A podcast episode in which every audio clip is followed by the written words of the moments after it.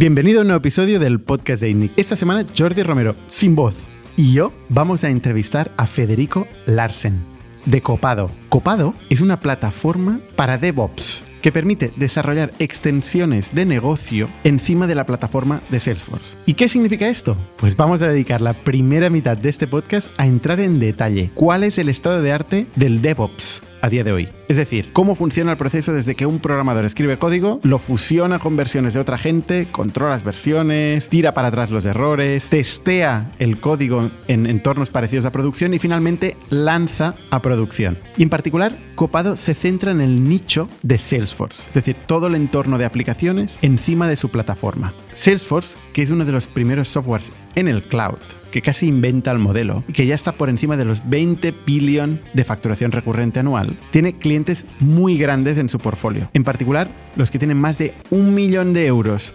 anual de gasto en Salesforce son el target de Copado. Concretamente, 20.000 empresas. A día de hoy, ellos ya han conseguido 500 de estas 20.000 empresas, han superado los 50 millones de ARR, han levantado más de 270 millones con muchos fondos, entre ellos SoftBank e Insight, y han llevado una empresa constituida en Madrid, que se nos ha escapado a todos, porque es un unicornio oculto en España, a redomesticarla a Estados Unidos y a crecerla de 2 a 700 personas. En fin, Federico es una fuente de aprendizajes brutales, un caso de hipercrecimiento espectacular en poco tiempo y por todo el mundo. Y el podcast de esta semana es posible gracias a The Nest de WebHelp. Si te estás planteando subcontratar la experiencia del cliente, tanto sea Customer Experience como la venta, tanto B2C como B2B, para múltiples países o para algunos de los países, puedes hacerlo en The Nest.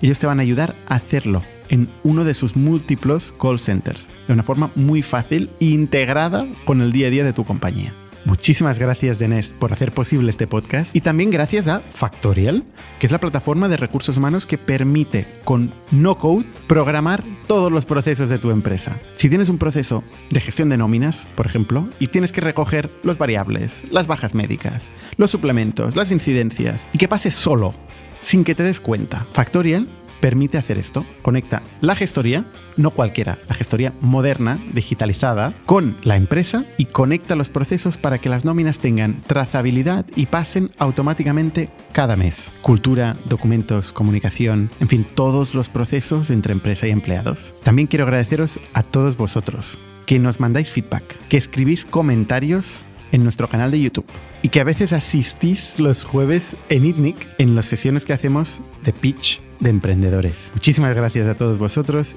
y sin más, os dejo con Federico y el caso de Copado. Bienvenidos a las historias de Startups de ITNIC, un podcast donde hablamos de startups, negocio y tecnología. Bienvenidos una semana más al podcast de ITNIC. Yo soy Bernat Ferrero. Hoy estoy con Jordi Romero sin voz. ¿Qué tal? y con Federico Larsen de Copado. ¿Qué tal, Federico? ¿Qué tal? Muchas gracias por tenerme aquí. A ti por venir. Explícanos, ¿qué es eso de Copado? Pues Copado es una, mm, es una plataforma de DevOps eh, para empresas eh, con un foco en low code. el foco en low code es por de dos aspectos. Uno es que no hay nadie haciendo DevOps para plataformas low code. Ese es un foco. Y segundo, eh, las plataformas de DevOps que hay a día de hoy eh, están enfocadas en el pro coder. ¿no? vas a, GitLab, eh, GitHub Actions, la que quieras, están hechas para developers, por developers, y, nadie, digamos, presta atención al, citizen developer que se le dice, a los promotores no profesionales. Y, ese fue el nicho que vimos nosotros, ¿no? El... ¿Puedes explicar la base? Eh? ¿Qué es DevOps? DevOps es, es como operacionalizar la entrega de software, ¿no? Es como cómo haces para que lo que trabajan los desarrolladores pueda ser eh, de una manera casi industrializada, digamos, e, y predecible, entregar en producción con calidad y el tiempo, ¿no? imagínate como una, como una línea de producción de coches donde vos podés saber que, que, tenés un, de manera predecible, tenés los coches en, el tiempo y calidad que necesitas. Y no tenés artesanos eh, haciendo magia para que el coche termine en tiempo y forma, de una forma de, de tener control de, de tus iniciativas, ¿no? Eh, sí. ¿Cómo, cómo se ha hecho antes de Copado?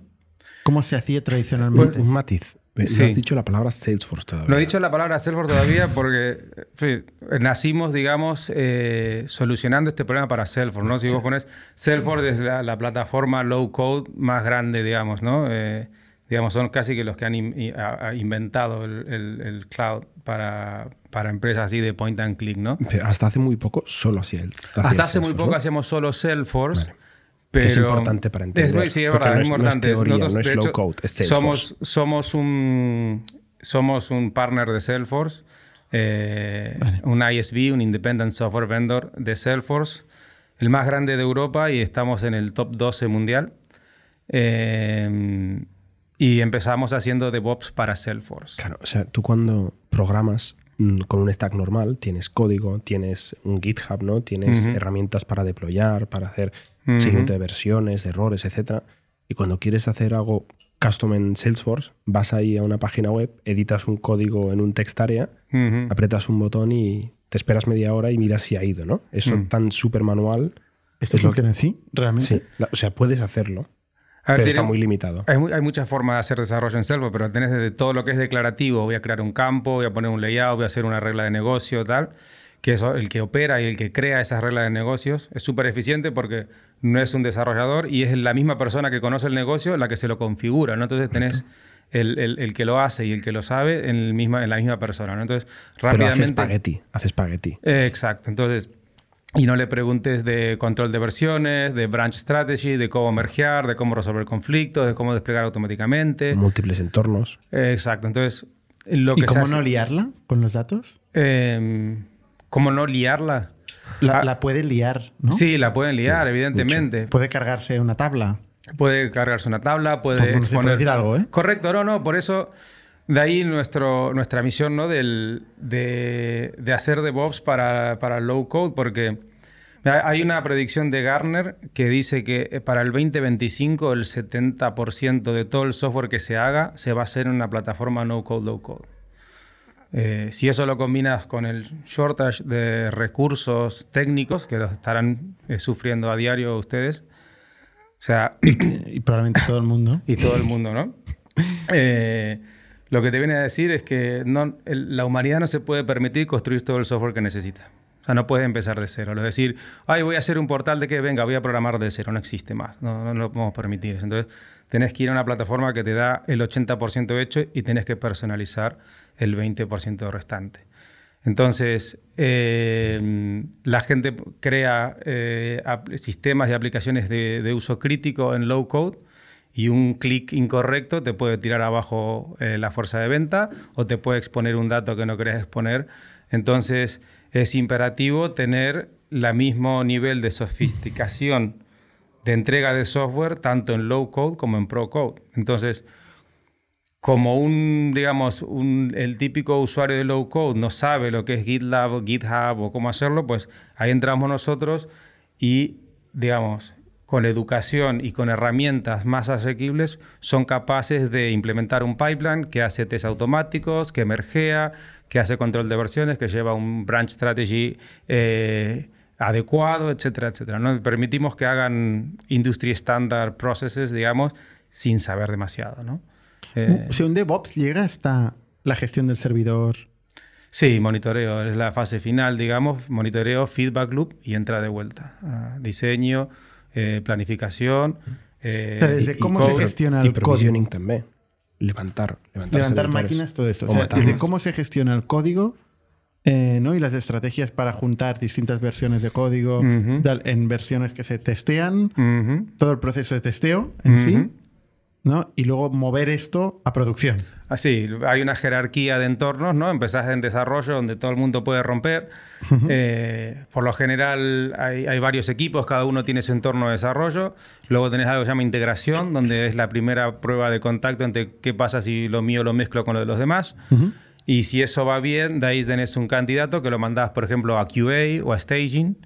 Eh, y en algunas industrias es necesario eh, que un humano lo mire, entonces tiene algo que se llama UAT, que es el User Acceptance Test, donde van los usuarios y realmente prueban el sistema y tienen un sign-off.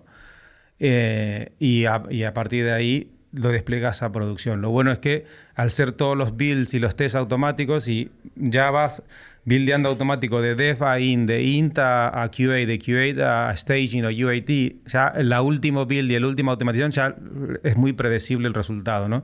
Si la idea ¿no? de DevOps es algo que se llama shift left, que es mover hacia la izquierda del pipeline todos lo- los controles de calidad, porque cuando más a la izquierda encontrás los problemas, son más baratos resolverlo, ¿no? Un problema en desarrollo eh, te sale nada, ¿no? Una hora más de un developer que lo mire y lo arregle, pero ese error lo encontrás en producción y tirás, te puede salir millones, ¿no? Es, es Claro. una exponencial como crece el coste de detectar un bug eh, eh, según vas moviéndose hacia la derecha de- del pipeline. Que eso con el software compilado no pasaba tanto. Bueno, Bugs yo creo que había siempre, ¿eh? No, porque no, Había una caja. si no compila, no lo Ah, vale. No, o sea, ya, Ah. pero hay otra manera de verlo, que es decir, tú shipeabas la caja del Office 93 y si había un bug, hasta el Office 95 no lo arreglabas. Hombre. que es lo que pasaba antes. No, no, totalmente. Bueno, pero esta es la forma de, de versionar, Ujú.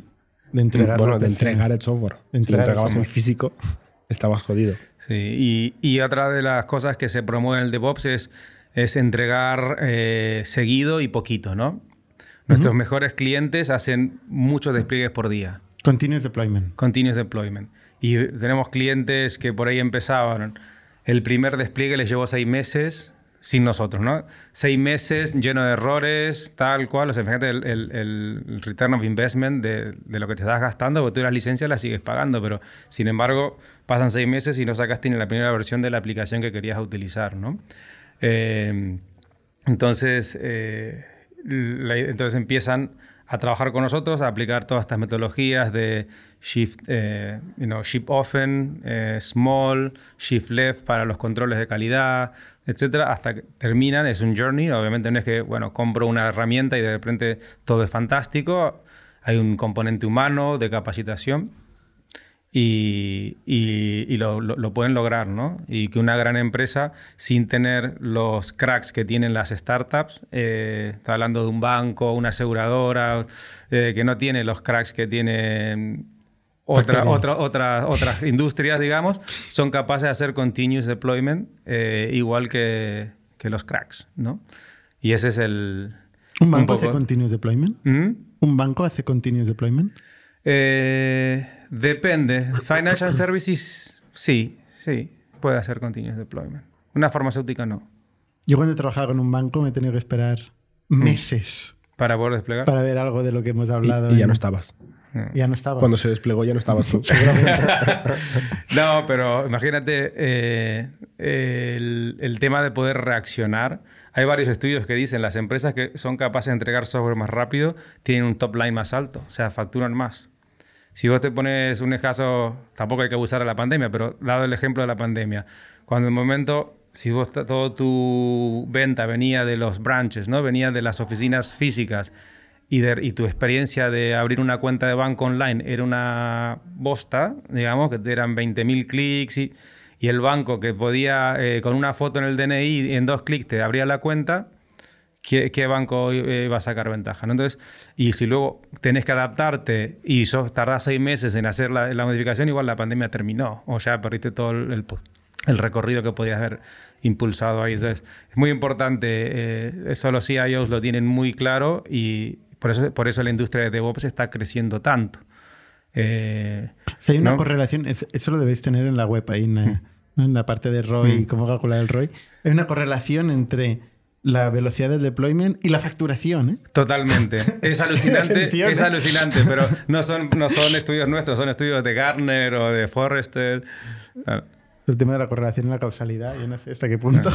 Sí, sí. Pero Garner lo, lo- lo mencionas mucho. O sea, tú estás claramente me- eh, metido en el mundo enterprise. ¿eh? O sea, Sí, co- vendéis a grandes empresas. Correcto, correcto. ¿Quién es vuestro cliente? Pues en el mundo somos horizontales, ¿no? Atendemos a todos, pero por ejemplo, empresas eh, a nivel molonas en Estados Unidos, Google, eh, Intel, Coinbase en, tech, por ejemplo, eh, pero luego tenemos Veteran Affairs, que es la agencia de veteranos de guerra de Estados Unidos, que es que es la, es la agencia más grande de, Estados Unidos de- de gobierno, digamos, la que atiende a todos los veteranos. Eh, bancos, Manulife, eh, John Hancock. em, Un momento, ¿Google hace el deployment sí, de su software con copado? sí, El- su Salesforce. en su Salesforce. El deployment de su Salesforce. De su Ah, Cuidado. Por ahora sí, de su Salesforce. vamos porque ellos también tienen sus herramientas de Correcto. DevOps. Si a ti te atiende, ¿ustedes son clientes de Google? Eh, no. ¿No? Bueno, de algo, Clientes de algo de de Google. Google. Todo el mundo es cliente de Sí, Google. claro. Todo- bueno, bueno, pero si te ves clientes de- servidores GCP, compran GCP. No, compramos No. ads. Ads, ah, vale, no hacen no. Y Si Google web- Suite. y compramos muchas cosas. te, te atienden de Irlanda algún account Sí. executive. Bueno, ese Sí. account executive que te atiende de Irlanda usa Salesforce y la versión de Salesforce que estás usando fue desplegada con Copado. Eh, lo mismo con Coca-Cola. O sea, cuando Pero tú compras solo una Coca-Cola. desde Irlanda, copado. ¿Eh? Solo es la, la parte No, de no, esto a nivel global. Ah, vale, vale. A nivel global. Eh, el, Hablas de Big Tech y Big Tech te contesta. En Europa, por ejemplo, tenemos compañías como Coca-Cola European Partners o eh, BMW, Volkswagen, Volvo, eh, Shell, Chevron. En España tenemos buenos clientes también, empezaron más tarde, pero tenemos Endesa, CaixaBank, eh, eh, Grifols, eh, Vueling. eh, Básicamente nuestro target es las empresas que se gastan más de, bueno, más de un millón de dólares al año en Salesforce. Eh, ¿Cuántas empresas estás ahí? eh, unas 20.000, ¿Y vosotros cuántos clientes tenéis? unos 500. Recién estamos scratching 500 the surface. clientes. Sí. Recién estamos scratching the surface. 500 clientes y hay 20.000 potenciales. Sí. Eh, Salesforce acaba de pasar o ha pasado los 20 billion de... de 22, ARR. 25. Está en 22, ¿no? Sí, de ARR, sí. Es súper curioso cómo vais, digamos, siguiendo esa ola que es Salesforce. ¿eh? Sí. Aunque luego tú picheas copado los primeros cinco minutos, no mencionas Salesforce porque Bueno, porque es- que queréis- hace un año y pico estoy focalizado, como CTO estoy mo- montando la plataforma multicloud, ¿no? Vale. Y ya estamos teniendo, y nos han traído nuestros clientes. Mira, una, hay una empresa alemana que se llama Linde Gas, que vende gas a los hospitales, seguramente la conocen. Eh, Gas ruso. no, Es oxígeno licuado, cosas, Ah, vale. que, su- su- cosas para los no, cosas para los hospitales y tal.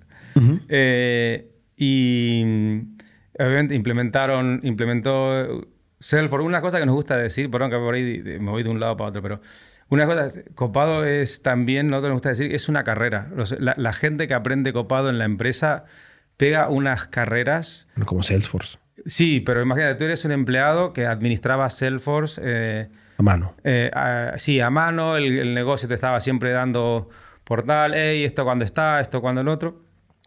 Y, y de repente los- las cosas salen eh, en, en tiempo y forma con calidad.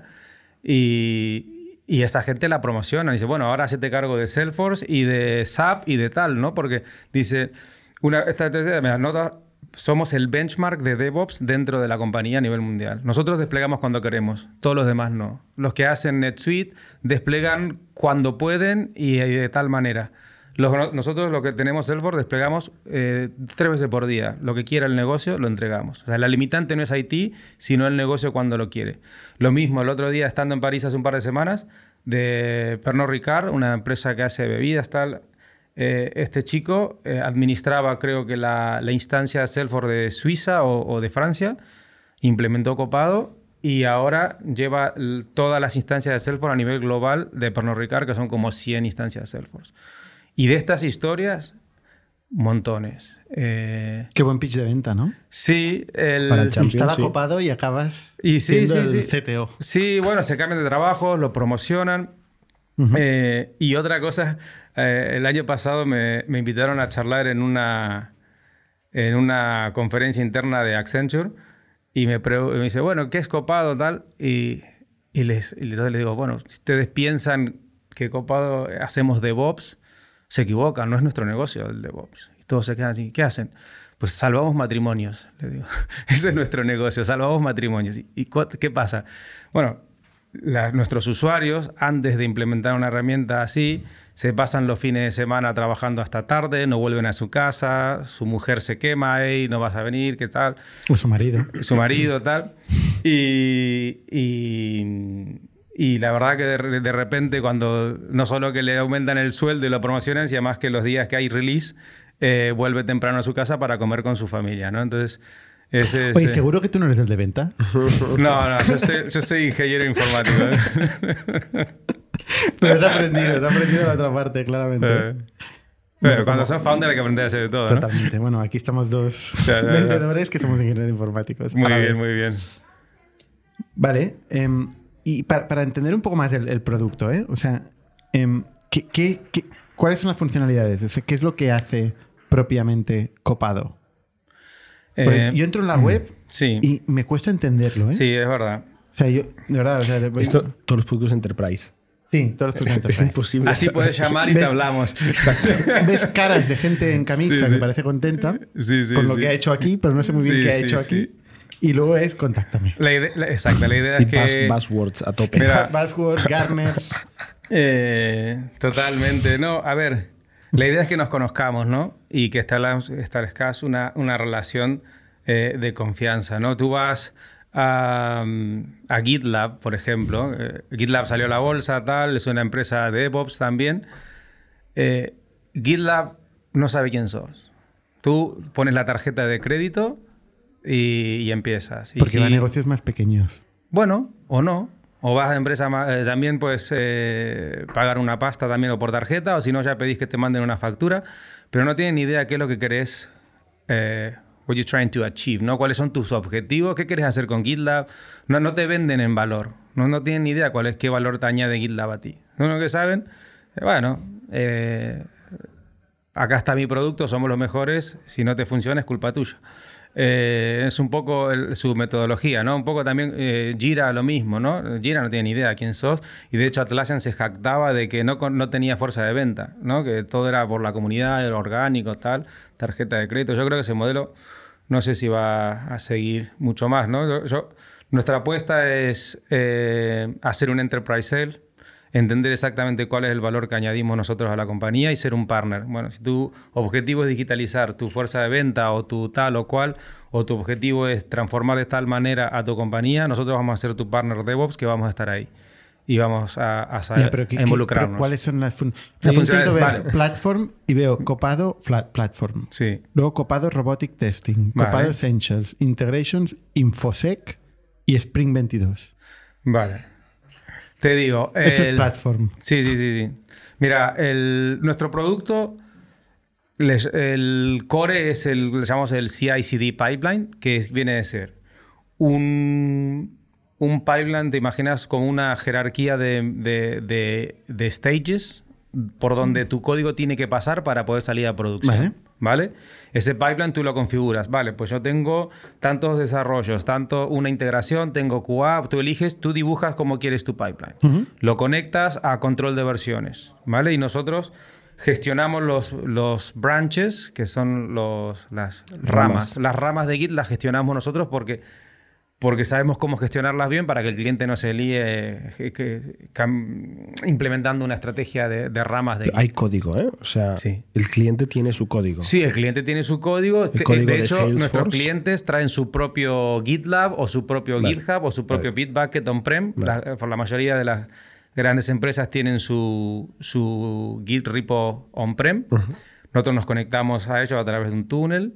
Eh, también nos integramos con Jira o con Azure DevOps, con todo el típico stack que te vas a encontrar en una enterprise. Y, luego le tenemos el CI/CD pipeline, que es para Continuous Integration, Continuous Delivery, ¿no? que puedan mergear el código y entregar a producción rápido. Ese es el, el- el producto, digamos, con el que la empresa crece y se hace grande. Eh, y luego tenemos Copado Robotic Testing, que es una empresa que compramos en Finlandia, eh, que hace test automático. Desde integración. Mm, sí, test, no, end-to-end testing. O sea, Vale. ¿Humano o automático? no, 100% automático. O sea, como un Selenium. Sí, pero on steroids. Esto es, esto es eh, la para, tecnología. Para Salesforce. Para No, para todo. para todo. De ¿eh? hecho, o sea, es web. es, un web, browser. es web, un es mo- headless browser. Sí, sí. Usa, no sé, ¿conoces el Robot Framework? Vale. Pues este equipo de Esto se cambió ingeniería... de nombre, ¿no? ¿Eh? Tenía otro nombre. Sí, antes. Kentinel se llamaba. Vale. Entonces, este es el- un equipo de ingenieros en Finlandia que trabajaba en Nokia y le crearon el Robot Framework para Nokia. Y cuando Nokia se viene, se derrumba, hay un spin-off y se crea esta empresa Kentinel. El equipo de ingeniería de ahí creó un producto de, calidad que es espectacular, pero claro, estaban en Finlandia y no los conocía nadie. Entonces, eh, pues después de evaluar una docena de compañías, dimos cuenta que eso era una mina de oro y, lo, bueno, pues compramos esa compañía y ahora lo tenemos incorporado a nuestra offering porque es, es clave, ¿no? Para poder entregar código a producción de manera automática, tenés que testear de manera automática. Entonces, hasta entonces, lo que hacíamos, nos integrábamos con los típicos players de testing, Tricentis o lo que sea. Eh, pero ahora tenemos nuestra propia, digamos, estamos, tenemos nuestra propia oferta de testing, que creemos además que es superior a todo lo que hay en el mercado. Esto para explicarlo un poco a nuestra audiencia, o sea, tú grabas una interacción ¿no? en, dentro de un producto, dentro de un servicio web, ¿no? y cuando algo rompe en este proceso de esta interacción grabada, pues avisa. ¿no? Claro, tú lo que haces, puedes o, bien escribes el, script de test o lo grabas interactuando con un navegador. Lo puedes grabar, ¿eh? Lo puedes grabar, sí. Y eso se, se, se, graba, además con, en un formato que es entendible para el humano, no es código raro, sino que tú puedes leer exactamente lo que está haciendo el script, human readable. Y, y, eso lo grabas y luego lo lanzas. antes de desplegar o después de desplegar a este entorno, quiero que me tires esta batería de test. Y si detecta un problema, paras y ves qué pasó. ¿no? Y puede ser un error en el test, puede ser un error en el, en el, en el, en el código del, que estás desplegando. Y eso lo antes que lo hagas, como decía, con lo antes que lo hagas hacia la izquierda del pipeline, mucho mejor. ¿no? Entonces, pero claro, si lo tienes que hacer a mano, es muy costoso, y entonces las empresas terminan haciéndolo o en preproducción o directamente en producción porque no se pueden permitir eh, cinco personas una semana haciendo las regresiones de todos los... Entonces, si tú lo tienes automatizado, mandas a los robots a testear y no te sale nada, digamos. Vale. Bueno, yo creo que, queda claro. El, Git no lo reemplazáis. El repositorio de Git, el control de versiones del no. código. Tenemos un producto eh, que se llama Copado Version Control, que es un Git muy sencillo eh, para clientes que lo prefieran. Eh, pero si no, nos integramos con el Git que ya tengan. Vale. Vale. ¿Cuánto, cuánto le cuesta a una empresa media? De media, ¿cuánto cuesta vuestro servicio? El average selling price está en torno a los 90 mil dólares. 90 mil dólares al año. Sí. En, en average, ¿no? De los clientes, cliente y pico de clientes, eh, más o menos. O sea, 90.000 por 500. Más de 500, de 530. O sea, si, si multiplico 90.000 por 500 clientes, son 45 millones. Sí. De ARR. Sí, tenemos más que eso, pero sí, más o menos. O sea, está entonces superior. Sí, sí, muy, sí 50, ha subido el Sí, sí, estamos 53, se cerró el, el, año pasado, que lo terminamos el 31 de enero. Tenemos el fiscal year que empieza el 1 de febrero. Ah, se cerró en 53 del año pasado, ¿eh? Sí. Sí. Dólares. Dólares. Sí, eso fue una cosa que nos costó. Cuando entraron los inversores americanos, que hablábamos en euros y nos Nosotros que acostumbrar. tenemos el cerebro en euros y dólares. Iba cambiando el cambio. El y poco a poco va ganando el dólar hasta que al final el dólar tiene más eh, campo gravitatorio más fuerte. Sí, sí. ¿Y el año pasado cómo cerraste el anterior año? ¿Dónde está? Eh, más o menos eh, fuimos duplicando siempre. O sea, mm, si antes fue fue habrá sido 20 y pico, delante 12, antes 8, 4, 1. Creo que así fue 1, no sé si 3 y medio, 4, 8, 16, 20 y pico, 50 y ahora vamos al, al 100. La idea es llegar a 100 al final de año. Muy bien. Este año llegar a 100, ¿eh? Sí, para el 31. Cada vez es más difícil, ¿eh? Duplicar. Sí, sí, sí, ya lo sé. Pero bueno, tenemos un... Me han contado. Lo que pasa es que eh, estamos eh, añadiendo productos. Por ejemplo, ahora podemos vender testing, que es algo nuevo, con lo cual va a hacer que el, ASP suba. La idea es subirlo por encima de los 100. Y por otro lado, eh, lo que estamos haciendo es añadiendo nuevas plataformas, ¿no? Como te contaba, antes que nuestros, clientes, nuestros usuarios tienen éxito en la empresa, le dicen, mira, ahora manejo Salesforce, NetSuite y ServiceNow, que te dicen. Son las tres plataformas. Puedes hacer lo mismo. Y bueno, al principio era uno, pero ahora es una constante. Todo el mundo nos quiere utilizar Copado para gestionar las otras aplicaciones, las otras plataformas de cloud que, tienen, ¿no? Sobre todo soluciones cloud. ¿no? No, no te digo AWS o GCP, donde es todo lo, que, lo, codificas tú, pero tú agarras un NetSuite o agarras un ServiceNow, que es más bien low code, eh, también lo quieren gestionar con, con, nuestra plataforma. Entonces, vamos a ir añadiendo, hemos añadido el año pasado eh, las nubes de Salesforce que están fuera de su plataforma. Salesforce ha crecido inorgánicamente, es parte de su estrategia es comprar. Compró MuleSoft, compró Tableau, compró Heroku, compró Exact Target, que es el eh, Marketing Cloud. ¿no? Entonces, lo, inmediato que hicimos cuando en nuestra primera versión de la plataforma multicloud, eh, creamos nosotros las extensiones, los plugins para MuleSoft, para Commerce Cloud, para Marketing Cloud, para Heroku eh, Heroku no ofrece ninguna, ningún servicio parecido al vuestro. Es ProCode. Heroku es totalmente ProCode. Es eh. más para apps enteras, ¿no? Sí, se, ha un poco el tiempo. Nosotros usamos Heroku en el backend y lo estamos poco a poco lo estamos haciendo un sunset. Eh, lo que hacía Heroku en su día, yo lo uso hace, no sé, como 15 años, antes que lo compre Salesforce incluso. Era espectacular para hostear un web service o una web app. Era ideal. ¿no? gratis. Nosotros te obligaba a hacer las cosas ordenadas, de no tener no, depender de disco rígido, de que sea escalable horizontalmente. Todo APIs. y luego compró eh, Salesforce y, se acabó la innovación. Eh, lamentablemente, te compro un grande y y, vosotros estáis trabajando para venderle copado a Salesforce o qué? Eh, no lo sé. Nosotros tenemos nuestro propio camino, por suerte, ¿no? No, no, no. Pero... He notado un silencio ahí. Sí, cualquier respuesta que no, sea, que no, sea, un no rotundo es un sí. totalmente. Eh... Claro, porque es el playbook de, de Salesforce. De aquí dos semanas se anunciará. Salesforce compra copado y nos quedaremos con una cara. Qué risa. No, no, no. Qué risa, es una posibilidad. Es una posibilidad que manejáis ahí. A ver, es un. Somos partner de ellos. Y, es, ellos no, no, sería la primera vez que compran un partner exitoso de la Apex. Y han invertido. han invertido en todas las rondas. Sí, sí, sí. Salesforce Ventures ha invertido. Con lo cual que están al tanto de todo nuestro crecimiento. No, no, no. Tenemos buena relación. Y quizá no quieren que os vayáis a SAP y ahora Oracle. bueno, pero, yo si fuera, o sea, a mí me preocuparía mucho tener en el cap table a Salesforce y que sea mi único posible comprador. Imagino que por eso vais a, varios sí, clouds. Nos vamos a, ver varias cosas. Nos vamos a varios clouds primero porque los clientes lo piden, no porque estamos ahí eh, alucinando, ¿no? Los clientes lo piden, con lo cual hay un market fit ahí mismo. Segundo, los clientes piden muchas cosas. Los inversores, los inversores te dicen, vale, eh, genial, tenés el playbook en Salesforce, ya está, sos el líder, tenés el mercado, pero una sol, si sos solamente one trick pony, ¿no? Que solamente lo haces para Salesforce, tu TAM se, se, limita. Pero ahora de repente tú dices que lo haces para seis o siete otras, pues a tu TAM se multiplica, ¿no? Entonces, eh, se han combinado... Tu TAM se limita, pero has dicho que tenéis 500 clientes de 20.000, ¿eh? Sí, bueno, Salesforce tiene cientos de miles de clientes. Lo que pasa es que nosotros atacamos el, segmento de Enterprise. El segmento de Enterprise. Y luego. Más de un millón. Y luego hemos comprado una empresa pequeñita para el SMB Market.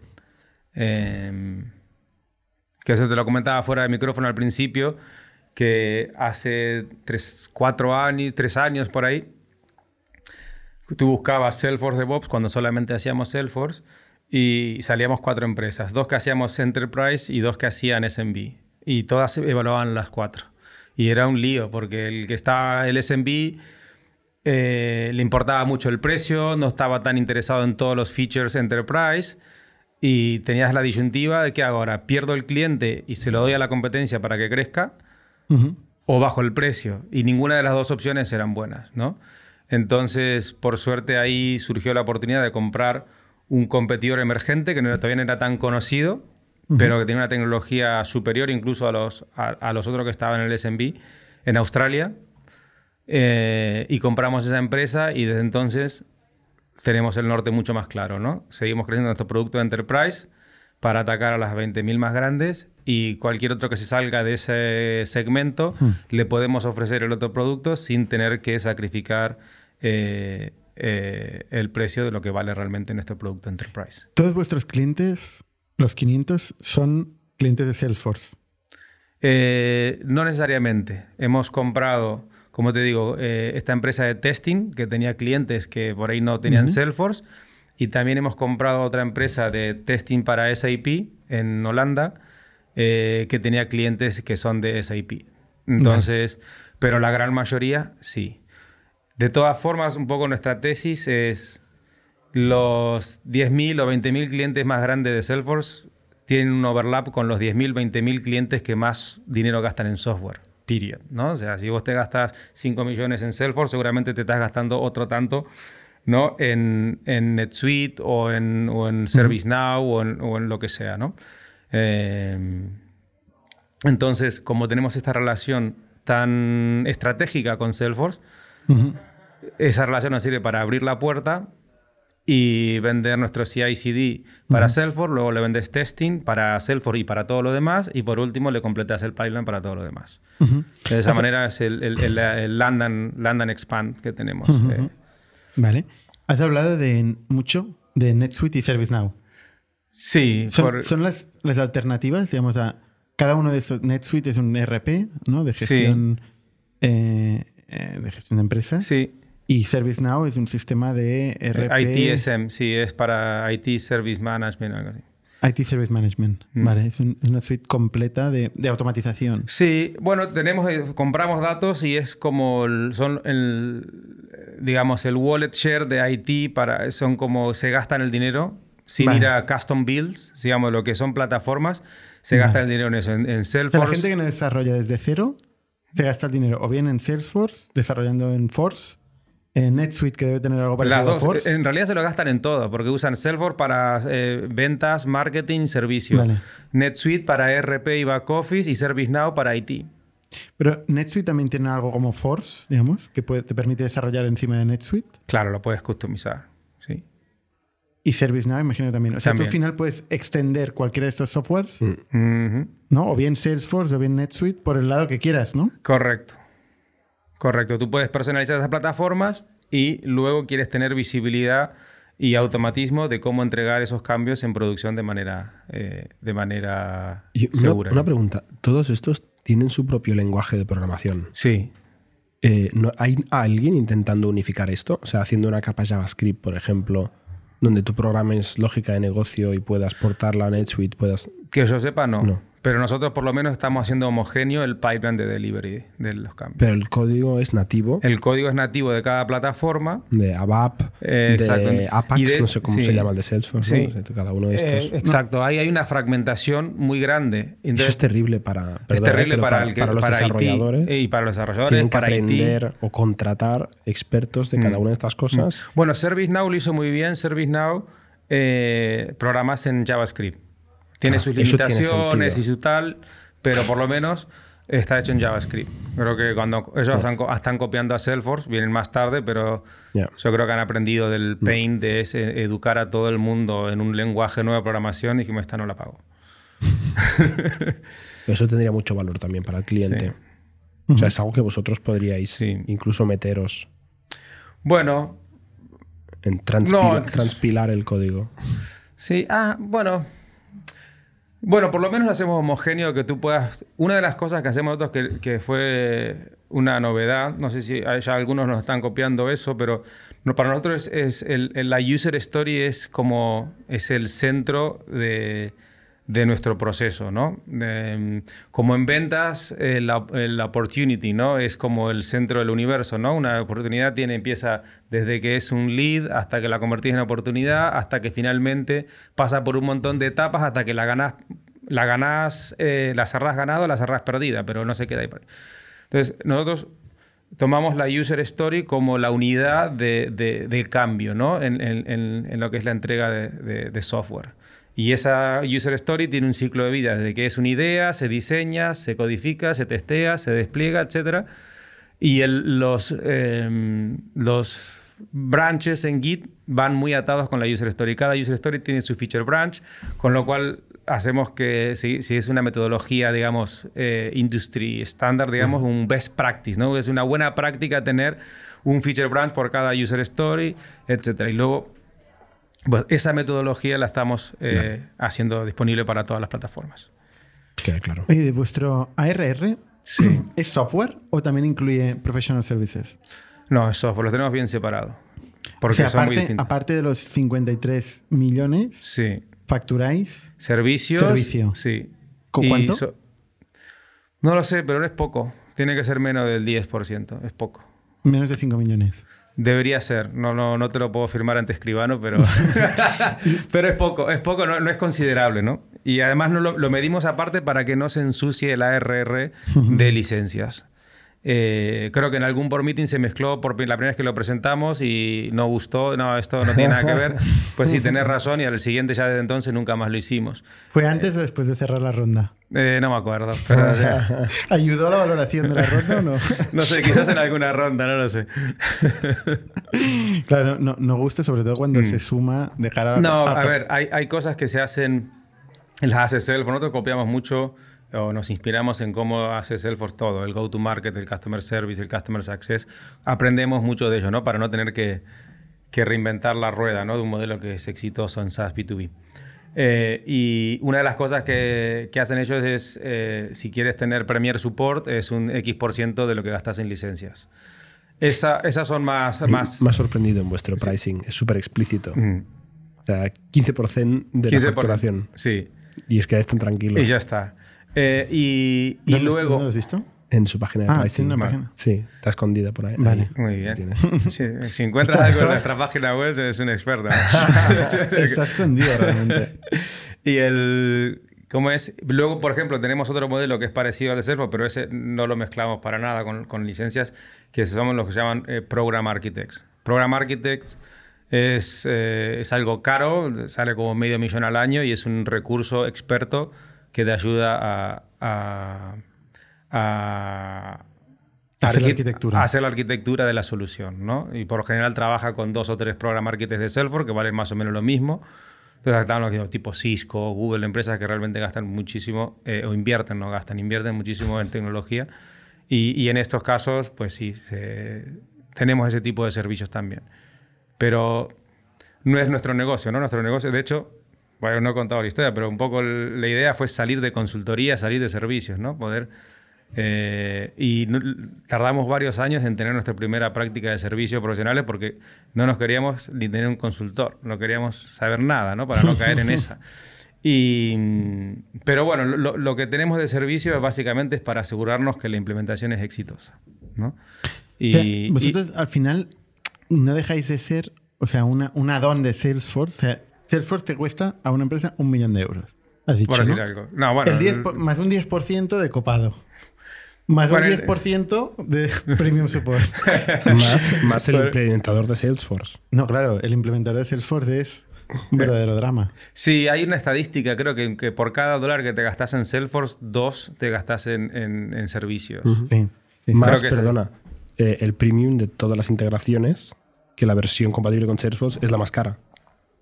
O sea, el Slack, el tal, todas las, todas las que tienen compatible con Salesforce es el, el más enterprise siempre. O sea, Salesforce te acaba costando muchísimo más que lo Sí, que sí, te te puedes Salesforce. gastar 20 millones. Depende de quién seas y qué necesitas, pero está desde el... Puede ser una empresa pequeña que se gasta 700 pavos al año, que tiene dos licencias o tres, hasta eh, una gran empresa que se gasta decenas de millones, ¿no? Vale. Oye, pues cuéntanos la historia que has empezado con. ¿Por qué empezasteis copado? Por cierto, copado Sí. significa algo en argentino. Significa, si te puedo contar la historia Significa muy buen, muy bueno. Eh, ¿no? Cool, significa cool. Cool, vale. Sí, eh, sí. El, a ver, yo soy ingeniero informática, creo que te lo había dicho así en, fuera del micrófono, ¿no? Pero llevo, tuve suerte, me, me metí en Salesforce hace 17 años. O sea, hace mucho, ¿no? Cuando Salesforce todavía estaba en sus inicios. Eh, vivía en Argentina y me contactó de casualidad eh, uno de los fundadores de Mercado Libre que se había ido de fundador técnico de Mercado Libre, se va de Mercado Libre y dice, voy a crear una empresa, él me contó, voy a crear una empresa que quería llamarla database.com para hacer tu base de datos en la nube, bueno, no se llamaba la nube en esa época, y poder gestionar tu empresa eh, así. Y empezando a hacer el research se dio cuenta que Salesforce estaba ya muy avanzado en, en tener tu, gestionar tus datos eh, en la nube. Y entonces, en vez de seguir adelante con ese proyecto, trajo el primer implementador Salesforce a América Latina. Y, y bueno, terminé eh, trabajando para él, su segundo empleado, y trabajé cuatro años ahí. Y después me mudé a Madrid eh, para seguir trabajando en otra consultora boutique de Salesforce. Trabajé dos años ahí. Y, y ya después mm, tuve un periodo que, bueno, conocí a mi actual mujer, nos fuimos a vivir a Biarritz, a Francia, y tomarnos un poco de vacaciones, surfear. Y... ¿Tú surfeas? Sí, sí, sí. sí. Y, y, bueno, después de un mes de no hacer nada me aburrí y empecé a trabajar de vuelta. y con de menos a Salesforce. Que me, a mí como, sí. como desarrollador, bueno, con mi mente desarrollador, sí. o sea, me costaba mucho imaginar, mm. imaginarme a mí mismo desarrollando para Salesforce. O sea, es, es un mundo como un poco gris. Eh, Nosotros nos fuimos al Ruby. Antes de copado. A, no, a, mí me encantó. A mí, yo cuando lo, lo, lo, probé por primera vez me volví loco porque yo estaba recién salido de la universidad. Eh, y yo digo, Buah, ahora hacer sistemas. No viste nada mejor. Claro, porque imagínate, una persona que tiene uno o dos años de experiencia, ¿no? No te van a dar a hacer el sistema, imagínate, a telefónica para transformar nada. Te va a dar un proyecto malo en un sistema que le importa a poca gente y vas a tener que estar 10 años en una, en una ladera de crecimiento en un Accenture para que un día te den un proyecto eh, Enterprise Class de misión crítica, tal, ¿no? Y, y me acuerdo que en, nada, empecé a trabajar con Salesforce y me puse ahí a hacerle, me acuerdo, a Sun Microsystems, no sé si se acuerdan, Sun Microsystems, uh -huh. los que crearon Java, que después se lo vendieron a Oracle. Uh -huh. eh, le hicimos todo el, el, el, Partner Portal y el Customer Portal a Sun y se lo estaba haciendo yo con un año después de la universidad y el usaba a nivel global. Digo, este es muy potentes. Así, o sea, si tengo que escribirlo de cero, no sé ni por dónde empezar, digamos. Pero poder programar extendiendo Salesforce, podemos hacer sistemas a Nestlé, a Avery Dennison, a, a, a tal. Podemos hacer sistemas enterprise eh, sin ser realmente, ¿no? El, el, famoso imposture syndrome, ¿no? O sea, ¿Qué hago yo haciéndole sistemas a las grandes empresas, ¿no? Sin ser, tener 15 años de ingeniería encima, ¿no? Pero eso fue el, la revolución de Salesforce, ¿no? De poder hacer, sacar sistemas en semanas y no meses. De Salesforce y de SAP hmm. y de Microsoft, SharePoint. O sea, había varias maneras hmm. de hacer esto. Sí. Y, y, bueno, ese fue mi contacto con Salesforce. Luego, cuando les contaba que estaba, que me fui al sur de Francia sin trabajar, empecé a trabajar por mi cuenta, ¿no? A ser consultor independiente. Ya para... Consulting. Sí, Sí, sí, sí. Uh, vieron mi LinkedIn. Tengo aquí abierto.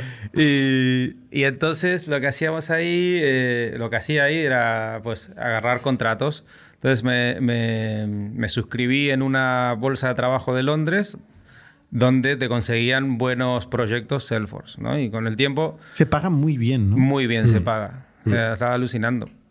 Eh, y, y eh, cogí ese, ese contrato en una farmacéutica danesa, ahí cuando me presenté.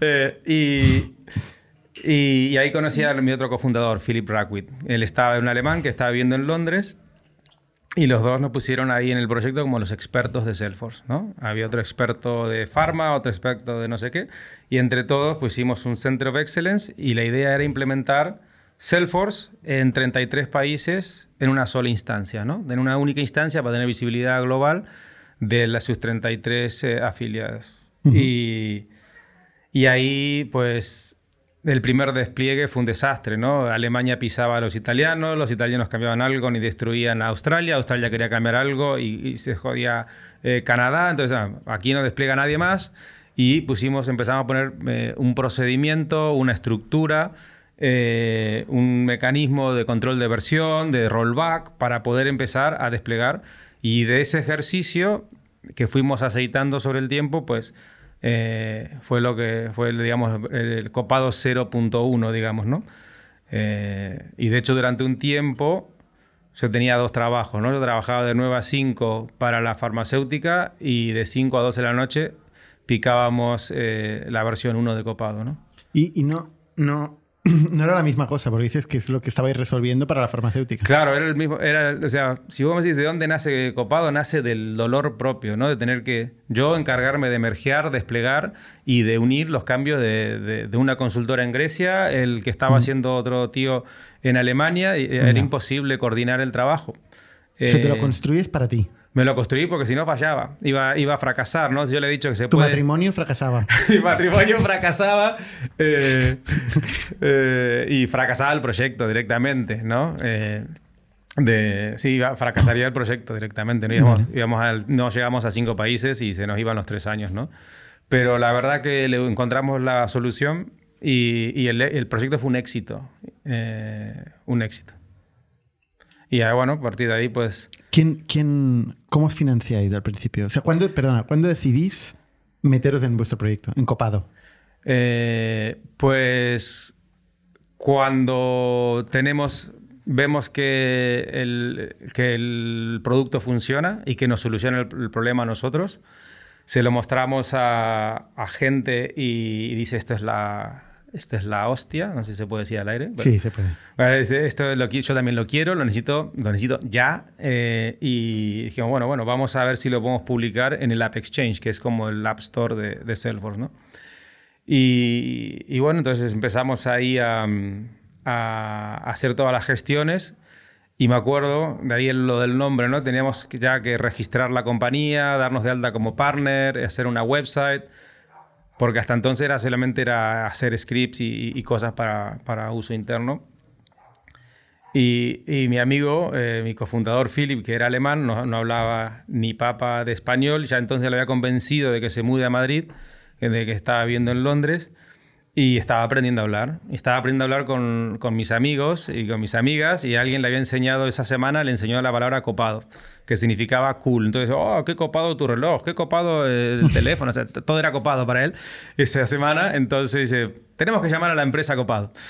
Y le digo, no, es muy informal. ¿Cómo vas a llamar a una empresa donde los clientes van a confiar sus código fuente y despliegue esa producción que se llame copado? Se van a reír. Digo, pues, nadie sabe qué, qué significa copado. O sea, además está bueno, son seis letras. Eh, entonces, bueno, intentamos ver copado.com y era, vamos, estaba tomado ni, ni nos planteamos comprarlo. De hecho, fue una de las co- primeras cosas que hicimos cuando levantamos capital, era carísimo ese, ese dominio. Eh, pero encontramos en República Dominicana, que es .do, el dominio copa. Entonces teníamos copa.do, ¿no? Era como copado con un puntito ahí. Y dijimos, listo, ya está, pues este es el nombre de la empresa, este es el dominio y lo compramos por 10 dólares. Y ahí- después pagamos 25 mil dólares por copado.com. O sea, ¿Cuándo? ¿En qué- cuando, en qué pues, ronda? en la primera, en la primera, en 2018, en 2018 compramos eh, copado.com eh, porque, bueno, lo podíamos, fue una de las primeras cosas que nos los, do- recomendaron. los dos erais eh, programadores. Bueno, él, él estudió, él estudió Business Administration, pero terminó en un proyecto Salesforce y se autoenseñó a programar y a configurar Salesforce. O sea, erais programadores. Era dos. así, los dos éramos como... ¿Y cómo repartíais los roles cuando empezasteis? Cuando empezamos, pues los dos programábamos. Él hacía más por ahí la parte del, de, que estaba dentro de Salesforce y yo hacía más el backend que estaba en Heroku, que hablamos antes, eh, en Java. Y, y así. Y luego todo lo que era técnico, más para mí, por ejemplo, Customer Support, o los bugs o tal. Y luego todo lo que era eh, más de negocio, eh, ventas, marketing, eh, era él. Y, y hacíamos un poco de todo. Y esto, eh, antes de la ronda, ¿hasta dónde llegó Copado? Pues nosotros llegamos hasta 4 o 5 millones de ARR solos, digamos, Con cero inversión. con cero inversión, bootstrap. ¿Cuántos clientes era esto? No lo sé, pero sería, no sé, 50, 60 clientes, más o menos. No lo sé, pero por ahí, menos de Pagaban- 100 seguro. Pagaban por adelantado. Te pagan el año por adelantado. Bueno. Sí, era súper saludable, el negocio era súper saludable, porque vos cobrabas un año por adelantado Claro. y a más Hombre, si producto, un cliente te paga 100.000 ponele. por adelantado, con Pero, el, con- y no era 100.000 en aquella Y, yo, y época. tú luego pagas tus gastos mes a mes, con lo cual era súper, eh, muy, muy, muy sano. La compañía era muy sana, digamos. Teníamos siempre dinero en el banco para pagar un año de nóminas Qué suerte. eh, sí, y sin haber recibido un céntimo de inversión, ¿no? Eh, ¿Y por qué vais a buscar inversión? No buscamos nosotros inversión, nos encontraron a nosotros. eh, Os llama un analista de Insight. Nos llamó un analista de Insight que a día de hoy sigue en nuestro Board of Advisor, eh, Vini, Vini Puggi, de Left Lane Capital ahora. Y él haciendo su deber, su trabajo, buscando. Se, se ve que Insight es muy bueno en el App Exchange. Esos, Ellos ya le han vendido varias empresas a Salesforce del App Exchange. O sea, eh, y de hecho Salesforce tiene... Es como... Salesforce va a Insight y dice, quiero crecer estos segmentos. Busca gente que lo haga. Y si alguien lo hace bien, igual lo compro. Como, como que se asocian de esa manera, ¿no? Como, eh, Que luego tiene Salesforce Ventures también. Correcto, claro, claro. Salesforce Ventures. Bueno, ahora te cuento. Entonces, viene eh, Insight y nos viene a ver y nosotros no, ni siquiera sabemos bien quién era Insight. Ni, ni nos estábamos planteando levantar capital porque, imagínate, nuestra mente de inexpertos, pues, teníamos dinero. ¿Por qué vamos a levantar dinero? Claro. Bueno, Eh, es bastante lógico. Es bastante lógico, ¿no?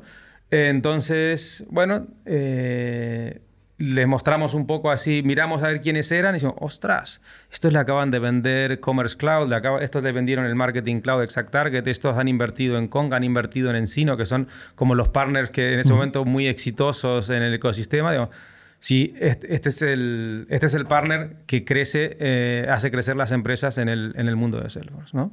Entonces dijimos, si él además nos encontró a nosotros, a eso es muy bien su trabajo. ¿no? Entonces, digamos, este puede ser, un, puede ser interesante. ¿no? Entonces le abrimos, nos hicimos un NDA y tal, y le mostramos un poco nuestros números, les encantaron.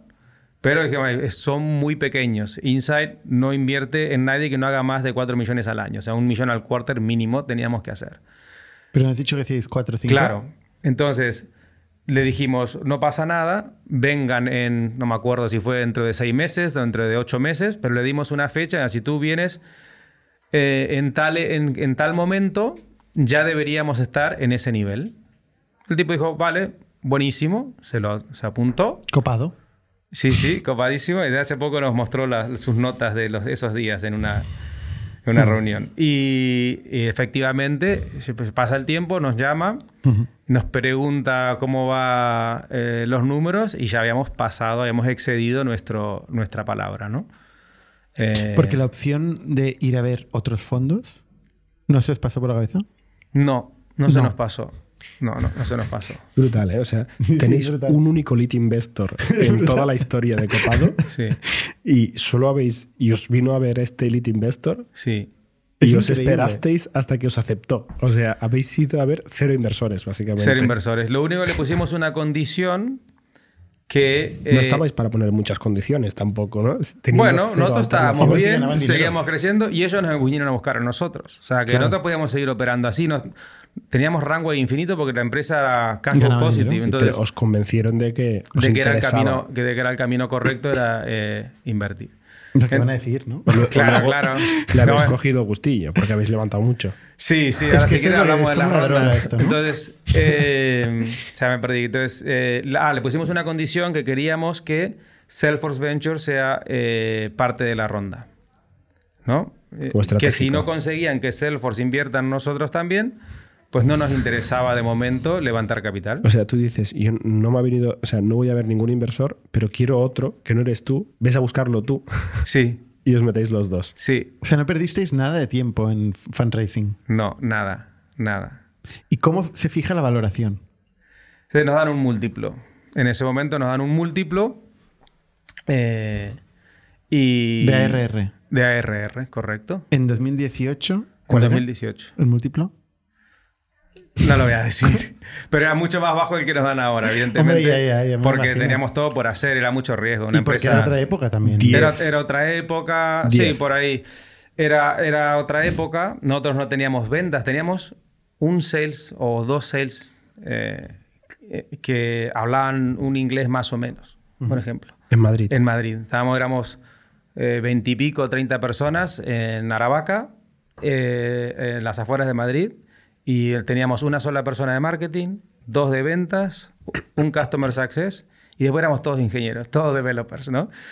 Y entonces, mira, acá hay que hacer todo, hay que no tenés finanzas, marketing, ventas, hay que montar toda la empresa prácticamente. Entonces, es era mucho riesgo, bueno, por eso justificaron un, un múltiplo tal.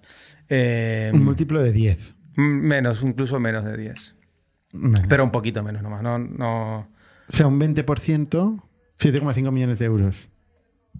¿No? Ujú. Básicamente es... Al final las rondas son bastante estándar. Al final. Ya. Entonces, ese fue el. Y entró Salesforce y eso nos sirvió porque, más allá que Salesforce no ponía tanto dinero como Insight, porque ellos eh, eran followers, pero te daba la reputación, ¿no? Entonces, cuando vos ibas a, a- a un competidor, mira, están estos tres, pero fíjate en, en dónde pone Salesforce el dinero. No lo puso en el competidor, lo puso en nosotros, ¿no? Y además, tal. Y, y ahí lo primero que hicimos fue. Nosotros, eh, hasta ese entonces, con mis socios íbamos cada seis semanas a San Francisco. Estábamos todo el día. Porque nuestra forma de conseguir ventas, nosotros, antes que entre Insight, nosotros ya teníamos, decía, cin- 60 clientes, le vendíamos a Coca-Cola, a Shell, a Chevron, a, a Intel, un montón de, de- de- de cuentas eh, por nuestra cuenta, ¿no? Eh, y, y cómo lo hacíamos yendo a Estados Unidos. Estábamos a todos los eventos que hacía Salesforce, eh, íbamos nosotros y teníamos nuestro stand. Bueno, cuando podíamos pagar el stand antes, íbamos de attendees y hacíamos guerrilla marketing. Pero en el momento que podíamos pagarnos ser un sponsor, teníamos nuestro stand y hacíamos todas nuestras actividades de, de marketing eh, en sus eventos. Eh, y bueno, pues lo primero que hicimos fue comprar el dominio y contratar un SEO en San Francisco. Además, nosotros íbamos a San Francisco y cada vez que volvíamos de una semana ahí era como que la compañía había avanzado eh, seis meses, porque habíamos logrado hablar con un montón de gente, con clientes, con partners, con tal. Digo, es que tenemos nos tenemos que quedar, a- o nos quedamos acá o contratamos en la acá, pero desde Madrid no vamos a poder eh, hacer el hyperscaling que, teníamos en vista, ¿no? Oye, esto que dices como si fuera algo obvio, contratar un CEO, no es nada obvio, es, muy complicado encontrar un CEO. ¿Cómo, Fue- cómo lo conseguís? De un poco de casualidad. Eh, nos los presentan en una cena en San Francisco. Dice, oye, te voy a, voy a- voy a traer un amigo que acaba de vender su empresa. Era una ISV Job. Science. Job Science, correcto. Job Science fue de los... Cuando sale el App Exchange, lo anuncian. Habían trabajado con 5 o 6 partners para que no esté vacío el App Exchange, que tenga, tenía X, X soluciones de Salesforce y otras 4 o 5 de partners. Uno de esos partners era Job Science con Ted Elliott, nuestro actual CEO. ¿Que se lo vendió a Salesforce? No, se lo vendió e hizo un roll-up eh, Bullhorn de, Ah. de Software de recruitment. software recruitment, exactamente. Entonces él acaba de vender su empresa. 18 años después. Sí, él pivotó a la tecnología Salesforce. Antes tenía una tecnología más vieja, en el momento pivota a la tecnología Salesforce y se mete ahí y la, sale en el, en el App Exchange, o sea que conocía a todo el mundo de Salesforce, vive en San Francisco de toda la vida, lanzó el App Exchange con los primeros partners, conoce a todo el mundo, hasta... ¿Y él está motivado para meterse en otro lío cuando acaba de vender una compañía? No sé por cuánto la vendió, ¿eh? Eh, sí, está, a ver, como todo el mundo, ¿no? Ustedes han vendido más de una empresa seguramente y siguen trabajando. No, no- Tampoco hemos hecho un múltiplo en la venta que digas. Bueno, pero al, Pero fin y sí, al cabo, en fin. no- uno se quiere sentir útil, quiere hacer, quiere producir y no quiere estar mirando tele en tu casa, quieres hacer cosas, ¿no? Eh, en fin, la cosa que le- le- nos presentan de casualidad, vamos a una cena, nos pregunta qué hacíamos nosotros, le explicamos qué hacíamos de Bob para Salesforce y, los problemas que solucionaba y él se le vino a la cabeza todos los problemas que él había tenido en sus implementaciones de el, el Tim Cooks, el, el CTO de Facebook, eh, gritándole por teléfono que no le funcionaba el Job Science, que no sé qué, que no se podían los despliegues, no funcionaban, y se acordó de todo el dolor, que le- el trauma que le generó no tener este problema solucionado en su empresa anterior. Entonces abrió los ojos y mandó a, su, a quien era su VP de Products, que de hecho fue VP de Product de Salesforce, eh, que lanzó el App Exchange como Product Manager, etc. Eh, lo mandó a nuestro booth, a la Developer Conference en San Francisco. Mírate esta empresa porque si lo que dicen que hacen es verdad, puede ser espectacular. Entonces fue el tipo este, ese señor, a día de hoy trabaja con nosotros. Eh, mira y yo vi que él, él flipaba, ¿no? Dice, mira, y me dice, mira, yo creé la plataforma Force.com y todo lo que me está mostrando es lo que no pude construir cuando estaba ahí porque no me dieron budget. O sea que estaba alucinado. Entonces... Irónico que Salesforce no tuviera budget y vosotros dos. Ya, pero, Pero sí, es sí, un tema sí, de priorities, ¿no? Claro. Ellos no- no- y de agilidad y de muchas cosas, sí, sí. pero para ellos no era una Pero- prioridad. Pero es absurdo, porque obviamente tenían más budget que vosotros. Correctamente, pero no para resolver ese problema no tenían budget. Nosotros sí. Teníais ganas. y ganas, ¿no? Y, Eh, Y este señor le dijo, entonces, esto mola. nos recomendó eh, y él nos empezó a asesorar gratis. O sea, nos acompañó en todas las reuniones que teníamos en la conferencia, nos ayudaba, veíamos que él, claro, además. ¿El BB Product o No, el- no, el CEO. El CEO. Ted Elliott? Ted Elliott. Ted Elliott se nos vino Mm. a todas las reuniones. Teníamos una reunión con Salesforce de partners, no sé qué, se venía con nosotros y nos defendía. Y además, Pero nosotros todos hablamos de inglés como second language, no, no somos más. Y este tipo hablaba y se entendía más del negocio. Él ya había vendido su empresa, había levantado capital, ha- había hecho todas cosas que nosotros no habíamos hecho. Pero a santo de que venían las reuniones. Este es- mi- Bueno, es lo, lo otro lo inventamos, No, queríamos ahora que... a ti no te traeré a una reunión. No, bueno, espera, es que por ahí me salto pas- pasos. Entonces le dijimos, oye, eh, él un poco nos eh, ayudó en esos dos, tres días. Le dijimos, eh, oye, yo si quieren les, les echo una mano estos tres días y que él quería entender y conocer más a ver qué hacíamos nosotros. Igual en su mente estaba pensando, igual yo quiero invertir en esta gente o igual quiero hacer algo con ellos. Entonces, él, como no tenía nada que hacer, se nos acompañó a un par de cosas, nosotros los invitamos y enseguida le dijimos si quería ser... eh, Advisor. advisor, ¿no? Porque justo teníamos la el term sheet de Insight, teníamos que formar un board y le dijimos, Ted, tú te vienes al board porque necesitamos que, que nos eches un cable. Además estás en San Francisco, nos puedes conectar con gente, tal. Nos recomienda a esta persona de- que nos fue a evaluar a- en producto y a los pocos meses eh, le pedimos si no se quería trabajar de CEO con nosotros. De CEO, ¿eh? Sí. ¿Y por qué no vosotros? ¿Quién era el CEO hasta ese momento? Philip. Philip era el CEO y yo era el CTO. ¿Y, y por qué no Philip? Philip dijo, Porque- no quiero ser CEO. A ver, tenía- tenemos una oportunidad en once in a lifetime, ¿no? Tenés un producto que, que tenés el market fit para vender enterprise en el mercado americano y no la querés cagar, ¿no? Y además, mi socio, Phil, él sabía que no había sido CEO nunca, no conocía el mundo de Silicon Valley, no... Ya, lo podía intentar y aprender también, pero dijimos, mira, contratemos a alguien que ya lo ha hecho y nosotros aportamos desde lo que sabemos hacer muy bien, lo que es la solución, el producto, tal. Y, yo creo que fue lo, adecuado, porque entre tener a un CEO de gran reputación y tener a INSA y a Salesforce de, detrás nuestro, provocó una avalancha de recruitment. Fichamos un CFO, un COO, un CMO, todos veteranos de Silicon Valley, de- del mundillo de Salesforce. Eh, Esto, o sea, perdona, salud. Soy yo el que estoy. Eh, el- ¿Lo propuso por primera vez eh, Philip, lo de contratar a un CEO? ¿O lo propuso Insight o tú? Mira, fue así. Luego con Phil dijimos, tenemos que traer a Ted a trabajar con nosotros. Y, en- quién lo sé- dijo la- esto? ¿Tú y nosotros. Phil? ¿Tú? Soy, soy Phil hablando. No Insight, ¿eh? No, nosotros. Insight hizo la ronda ya sin, Insight hizo, hizo la ronda. sin esperar un CEO. Sin esperar un CEO, exactamente. Fue decisión nuestra. Dijimos, como, de hecho, Ted nos ayudó a preparar la primera board meeting, etcétera, como advisor. Ese, ese que no salió bien porque mezclaste el ARR con... No, no, no, no, eso fue posterior. El- entonces, Eso fue hace mes pasado, ¿no?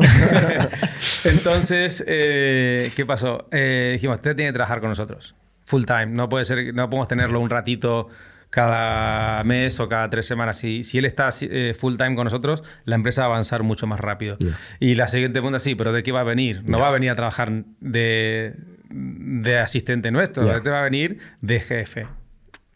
Y, y a nosotros A no, ver, no vino entre- bien, no vino entre bien porque... asistente y CEO. Sí, no, Hay bueno, roles. Ya, pero en realidad nosotros medio que lo queríamos, porque a veces es difícil eh, eh, cuando los dos estábamos al- eh, con fila al 50 al 50, ¿no? O el mismo tal, todo igual. Esto no A te lo he veces- preguntado, pero estabais al 50-50. Sí, ¿no? sí. Vale, vale. Entonces, a veces hay que tomar una decisión y si yo pienso de una manera y vos pensás de otra manera, Os bloqueáis. te bloqueas, no hay nadie que tome una decisión, ¿no? O sí, bueno, terminás o, o medio tomando una decisión, pero con el otro no está de acuerdo, tal. Y, y dijimos, "Mira, traer a alguien que, que de última, digamos, escuche a todos y luego tome una decisión y que se moje. O sea, si está bien, está bien, si está mal, está mal. Pero lo importante era ser, moverse rápido, ¿no? Y no estar ahí tal. Entonces, yo creo que entre que, en que tenía experiencia que no teníamos, estaba eh, con la red de contactos físicamente en San Francisco y, y nos servía para tomar decisiones rápido y no bloquearnos de- de- en decisiones de a dos, creo que nos vino bien. Y a él le encajó, ¿eh? A él le encajó. Justo acaba de vender la compañía. Justo acaba de vender la compañía. Por una cifra undisclosed. No la he encontrado. He buscado, ¿eh? Pero no la he encontrado. Research en real Pero vamos a decir, yo que sé, había levantado 12 millones, pues yo que sé. 10 millones de euros llega en su banco. O 20. No lo sé, no lo sé realmente. ¿Cómo, cómo le, le convencéis? Bueno, él estaba muy interesado, se acompañaba a la reunión. Sí, sí, sí, a él le encantó. El Parera fue como otra Creyó vez en la propuesta de valor. Creía y, le, encantó. Fue a nuestro booth y venía la gente y se quería sacar foto con nosotros. Una señora vino y nos, nos ha escrito un poema de cómo le habíamos arreglado la vida. A mí una empleada me dijo que se quería casar conmigo. Eh, o sea, porque le habíamos realmente... eh, gente que sufre y de repente, no solo que no sufre, sino que además es un héroe en su trabajo, realmente se, tienen un, un cariño por, por nuestro producto eh, muy alto. Entonces, con razón ir ahí los dos cuando él hacía, él hacía, él hacía software de recruitment, que todo el mundo, nadie es pasional por su software de recruitment, ¿no? Y que todo el mundo le, le tiraba, eh, que esto no funciona, que esto no... Y de repente todo el mundo te quiere abrazar, sacarse fotos y dice, no, yo quiero trabajar aquí. Nosotros hacemos un software de recruitment. no, ¿hay recursos humanos o también? Entre otras cosas, son clientes. son clientes, son clientes. Ah, vale, vale, vale. La sucursal de España es cliente de Factoria. Ay, qué bien, qué Muy bien, muy decisión. Muy bien. Hay que internacionalizarla, así la, la- se la vendemos a todo el grupo. Bueno, estamos internacionales. Muy bien. Comentamos. Fuera. Y, y, eh, em, una pregunta. ¿Ted eh, es tu jefe? Sí, es mi jefe. Y de Phil también. Pero tú eres su jefe. Claro, es, una, es, es raro, porque el, el, sí. CEO, el CEO reporta al Board of Directors. Claro. Y a los socios. Claro, y a los socios. Y. Pero digamos lo que O sea, es. Eso es la parte. Esa es la parte. Son, son Insight, tú y, tu socio. Correcto. Principalmente, ¿no? Y, Estos y tres. Ted. Ted está en el. En el También en está en el consejo. Sí. Pero como cap table, Sí. eh, Insight más tú y tus socios sois casi todo cap table. Claro, y, bueno, ha entrado también, pero menormente, IB IBM, LeadEdge, Capital, no sé si lo conocen, LeadEdge. Sí. Vale. No. Eh, ¿Quién más entró? Capgemini, eh, se llama Isai Cap, creo que se llama, pero bueno, es. eh, Pero Insight tendrá mucho más que todos mu- estos. sí, mucho más que todos. Eh, eh, ¿Tiene mayoría Insight? Ahora sí, Ahora sí, ¿no? Es que claro, liderando todas las rondas. muy recientemente sí. Y el. ¿Quién más está? Hay varios. Está eh, Perpetual Investor, que es el family office de la familia Rolex. Pero, perdona, ¿eh? volviendo. O sea, Ted es tu jefe, Sí. eh, pero si no te gusta Para- lo que para lo que dice, l- l- tú le echas. No, no, no, no. Somos más, somos más maduros que eso, ¿no? digamos, digamos, para lo que es operativo del día a día de la empresa, eh, yo trabajo con él. ¿En qué crees que me enfoque? Objetivos, tal cual, tema de, de- de trabajo en equipo y reporting básico. Eh, pero luego, obviamente, eh, para tomar decisiones del board son las decisiones de tal. Pero ¿Y, y invirtió Ted sí. cuando entró? ¿Y ha conseguido tener una posición de socio? Pues claro, él es emprendedor. Y ahora vino como empleado. ha Sí. conseguido invertir bastante en, en Copado. Sí, ha, ha invertido todo lo que le hemos dejado, sí. Sí, sí, sí. O sea, ¿tiene una posición relevante en el cap table? Después de los grandes inversores, sí, como individual, sí, debe ser el, el único que tiene una Pero- algo. pero, por debajo vuestro. Claro, claro. Por Bastante por debajo. Sí, por supuesto. Pero es, es- es sano que se acerque a vosotros. Sí, sí, Pero si sí. no es raro, sí. ¿no? Es raro, sí, no, no, no. no. Bueno, no, Bueno, no sé si es raro, pero el- ¿eh? ¿Por qué es raro? está. Está. Cuando estás en 50 millones de ARR y con un crecimiento por dos, o sea, es una empresa que funciona. Ya Sí, no, no, no digo ¿El que. ejecutivo? No hay que rega- Sí, sí. Y, y para cagar Wall tiene el 0,0004 de Twitter. El CEO de Twitter. Sí, sí. Eh, sí que no, es, no es gratis el. el para que era el CTO. Pero entró muy temprano. Entró muy temprano. Claro. Por lo que nos has explicado. Exacto. Él entró con la primera ronda, prácticamente Verdad. justo después de la primera ronda. Invirtió. Sí. Ya desde el primer día, ¿eh? Hmm. Insight em, Sí. Tiene una cosa que es que, em, que es muy tentadora, que es que tiene pasta infinita. Ah. Correcto. Claro, entonces, tú sabes que en, en- en cualquier momento puedes llamar a Insight y va a meter pasta, ¿no? Eh, sí, lo, tienes que asegurarte primero de que no necesitas el dinero. ¿no? Nosotros, los que escuchándolos, todo el mundo coincide lo mismo, ¿no? Tener que levantar dinero cuando lo necesitas. Que es un advice Para el que necesita la pasta es, Y luego- es terrible. Luego, cuando nosotros tenemos un CFO y un equipo de finanzas, que antes no lo teníamos, pero desde que tenemos un equipo de finanzas potente, estamos todo el tiempo escuchando. ¿no? Tenés que tener un oído en el market porque cuando la ventana se abre es cuando hay que levantar. Si no necesitas dinero, se abre la ventana y, y es el momento de levantar, hay que levantar. O sea, lo que no hicisteis en la primera ronda, que es ir a escuchar el mercado, Correcto. Ahora lo hacemos ahora lo hacéis sistemáticamente. todo. Y hablas con bancos a ver cómo está el mercado de deuda, hablas con los inversores a ver qué múltiplos están pagando, a ver Claro. qué está haciendo el otro, cuánto invierte aquel. Ten- estás todo el día escuchando lo que pasa, porque en el momento que se abre la oportunidad, se Vas- levanta. Vas a Insight y le pides más dinero. Luego no, tú dices, "Oye, voy a levantar esto y dice, no, no te preocupes que yo lo pongo. ¿sabes? Eh, Claro. Pero a veces los de Lead Edge, estos que te comentaba, hacen un trabajo eh, interesante. Ellos nos llamaron a nosotros porque lo que van haciendo, hacen follow de todo lo que hace Insight. Y su pitch Yeah. es, ¿por qué no diversificas el cap table? No le des tanto poder a Insight. Si yo, yo te pongo pasta, entonces no, no, no, no... Para evitar, por ejemplo, que, que Insight llegue al 50% en una ronda, ponerle, y te, te tiras un año más siendo mayoría eh, hasta que, bueno, evidentemente, si seguís levantando capital tarde o temprano va a pasar. Pero mm, yo no sabía, me pareció súper súper interesante porque estás haciendo leverage de todos los analistas que tiene Insight, ¿no? Y con todas las miles de compañías que habla cada año. Y la marca. Y la marca. Hay mercado para todo, ¿eh? Mm. Eh, También tenéis a SoftBank. SoftBank, correcto. Y SoftBank es un fondo también infinito. Sí. Bueno, Entraba en la, hecho, ronda, es, la última es raro ronda. que se ponga con un ticket Sí, pequeño SoftBank. Exacto. Es- Eso Eh, es lo que me parece tiene- raro, ¿no? Ver SoftBank y, y Insight. Somos muy atractivos. Somos muy atractivos. Caray, No, no. tenemos unas métricas SaaS eh, espectaculares. A ver, O cuenta. sea, eh, no te voy a decir todo, evidentemente, porque no, no es una tal, pero para que te des una idea, crecimiento estamos hablando por dos, incluso a, a niveles de 50 a 100 millones, y el, el net revenue retention de más del 130%, estamos en el 133, 134% de net revenue retention. Churn de un solo dígito, entonces, anual. Churn bruto anual de menos del 10%. sí. Entonces, el logo, ¿no? El logo retention, ¿no? Ujú. Eh, entonces, claro, tú estás viendo algo es sticky. eh, eh, a todos tus clientes les vendes más al año siguiente y te sigues creciendo. O sea, tenemos. uh, son las métricas muy buenas, ¿no? De lo que sería high performance. ¿Y ¿no? el, el Barn? El burn. Que antes igual no se miraba tanto, ahora cada vez se mira. Sí, es correcto. Es alto el burn, pero siempre estamos dentro de lo que se llama el rule of 40, ¿no? Eh, Que lo que, lo que creces menos lo que gastas no, no te da por debajo de, de 40. Eh, y en ese sentido seguimos siendo una buena... Tenemos un burn controlado eh, by design, ¿no? Nosotros tenemos que quemar dinero para crecer. No podemos... Puedes levantar lo que hemos levantado, 250 millones de dólares, para tenerlo en el banco y mimarlo. Hay que invertirlo para... para o sea, una de las cosas que tienen que saber cuando, imagínate, ustedes lo sabrán seguramente, cuando nosotros, por ejemplo, levantas capital para una valoración X, muchas sabes que te estás, te estás comprometiendo a devolver por lo menos dos o tres veces lo que, la valoración que te han, te han invertido. O sea, el- entonces, ya sabes lo que te espera, ¿no? Eso, eso es lo que, lo que ellos están esperando de. Entonces, si, bueno, yo tengo este dinero para llegar mínimo a, a dos o tres veces. Y idealmente, cuando me haya gastado la mitad, ya debo estar en el path para, para llegar ahí, o haber llegado ahí, por lo menos.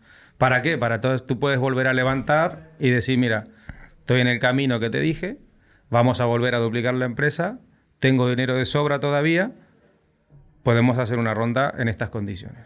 pero esto implica que por menos de 500 millones de euros, por ejemplo, ya no podríais vender copado. Copado se valoró en 1.200 millones el año pasado. Sí, sí. Esa noticia fue pública. No, Vale. Em, No, te matan, los, no, no se va a vender, no, no se puede vender por liquidation preference. Una cosa es la valoración, la otra es Correcto. la liquidation preference, ¿no? Correcto. Es, la cantidad que va primero al inversor. Correcto. Y habéis levantado 270 millones de euros. No sé cómo es la cláusula, no, no he leído. Sí, sí, no, pero evidentemente los que cobran primero son los inversores y Claro. los... O Exactamente. sea, está claro que si, si vendéis por menos de 270 millones de euros, no veis un duro. Eso seguramente, seguramente.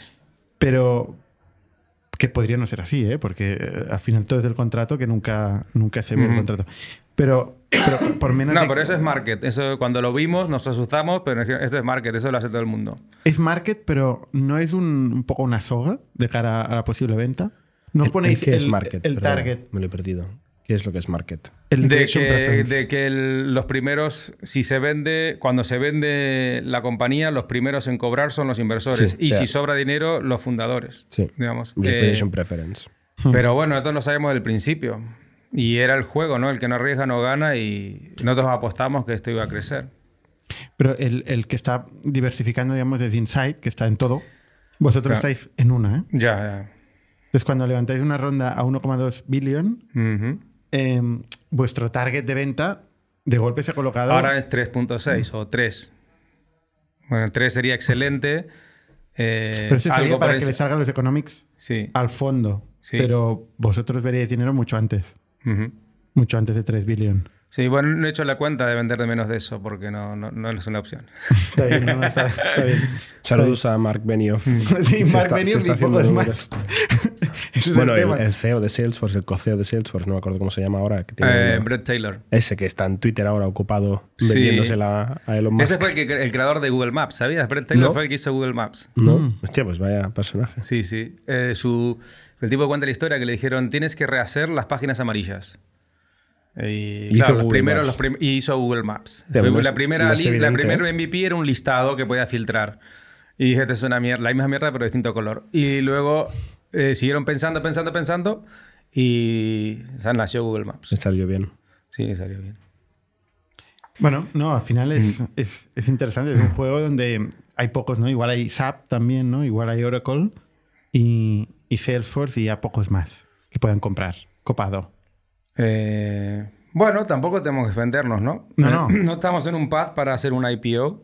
¿Estáis en el pad para hacer Estamos IPO? en un path para hacer un IPO. Que eso es una... O sea, Insight es especialista en hacer IPOs, ¿no? Hace cada año... ¿Cuántas No se sé, hace? no sé, no sé. Muchas. Este año ninguna. Pero muchas, sí, sí.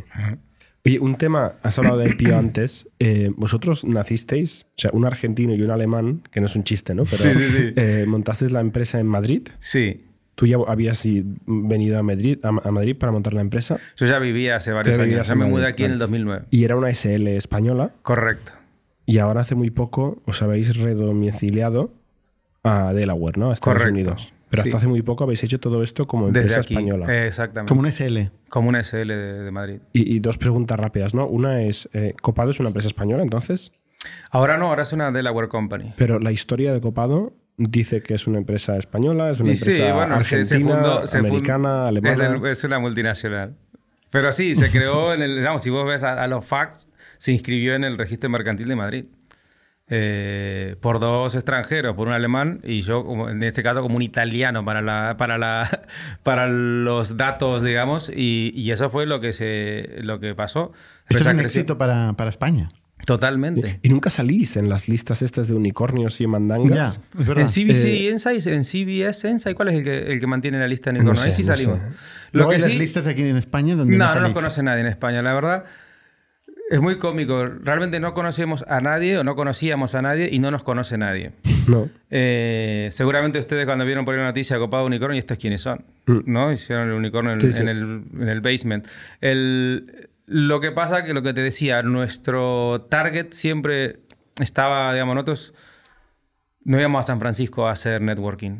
Hacer networking en Madrid no nos, no nos, no nos servía porque había seis, siete compañías que podían ser nuestros clientes en España, las cuales hace nueve años atrás ni siquiera se planteaban lo que era DevOps para Salesforce. Entonces, nosotros teníamos que ir al tip of spear y íbamos a, la- a los, a los que apostaban por Salesforce antes que nadie, digamos, y encontrábamos ahí en, en- en San Francisco, en las conferencias que ellos hacen, en Dreamforce, en Trailhead DX, es donde encontramos nuestros clientes. ¿Y Eh, qué os lleva a hacer la redomesticación?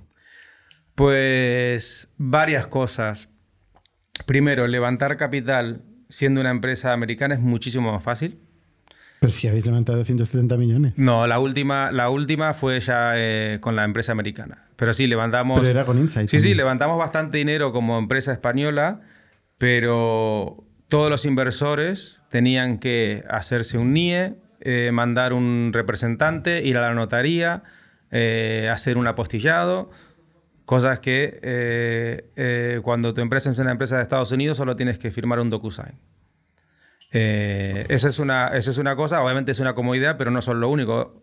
Obviamente, luego, nosotros le vendemos, como decía, al, gobierno americano. Ahora tenemos la FedRAMP, que es la certificación para poder vender a, las agencias federales, como el FBI o eh, todas estas.